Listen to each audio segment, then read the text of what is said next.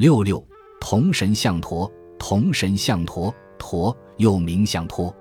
传说春秋时期鲁国的一位神童是儿童的榜样神，他只有七岁，孔子却把他当作老师一般请教，后世尊象陀为圣公。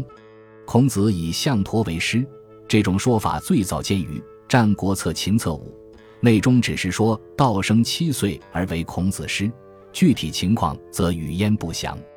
关于至圣先师孔子和神童象陀的故事，经历代文人的增饰，到隋唐时出现了一篇有趣的文章，叫《孔子象托象陀相问书》。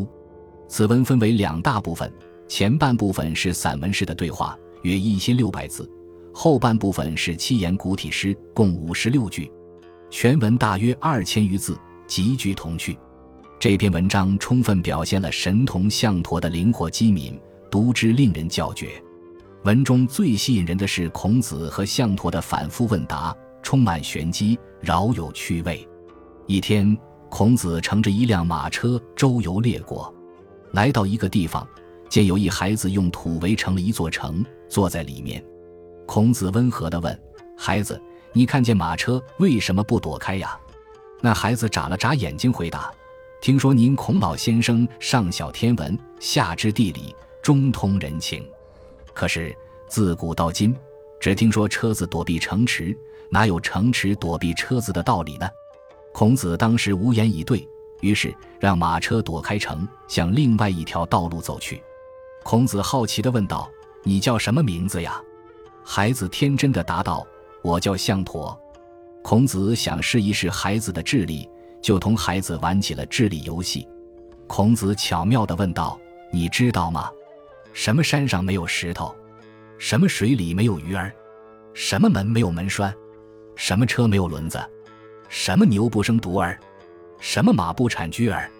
什么刀没有环？什么火没有烟？什么男人没有妻子？什么女人没有丈夫？什么天太短？什么天太长？什么树没有树枝？”什么城里没有官员？什么人没有别名？问完，孔子狡黠地盯着象驼，露出微笑，等待象驼的回答。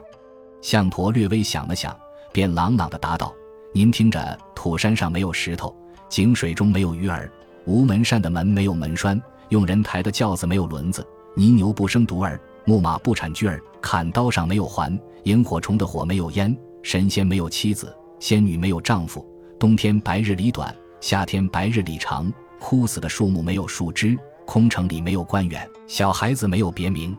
孔子大惊，这孩子竟智慧过人。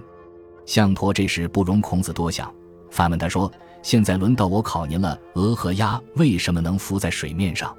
鸿雁和仙鹤为什么善于鸣叫？松柏为什么冬夏常青？”孔子胸有成竹，沉静地慢慢答道。鹅和鸭能浮在水面上，是因为脚是方的；鸿雁和仙鹤善于鸣叫，是因为它们的脖子长；松柏冬夏常青，是因为它们的树心坚实。不对，象驼大声说：“龟鳖能浮在水面上，难道是因为它们的脚方吗？鸿雁和仙鹤善于鸣叫，难道是因为它们的脖子长吗？狐竹冬夏常青，难道是因为它们的茎心坚实吗？”孔子看着思维敏捷的象驼，喜欢上了这个孩子。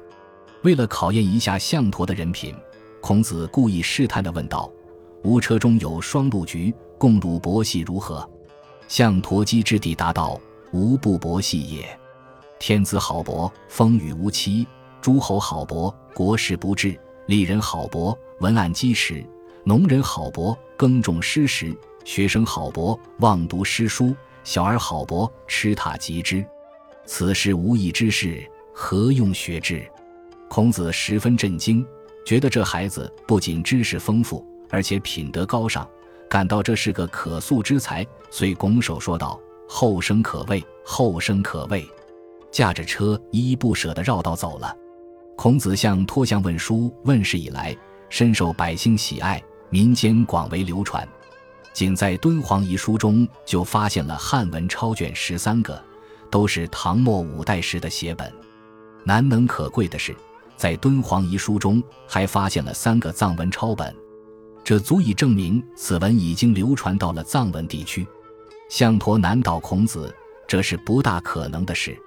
但是，撰写这样一个看似不可能的故事，意在鼓励千千万万个小儿，树立这样一个榜样，跟进的是数不清的小儿。项陀由此成为童神。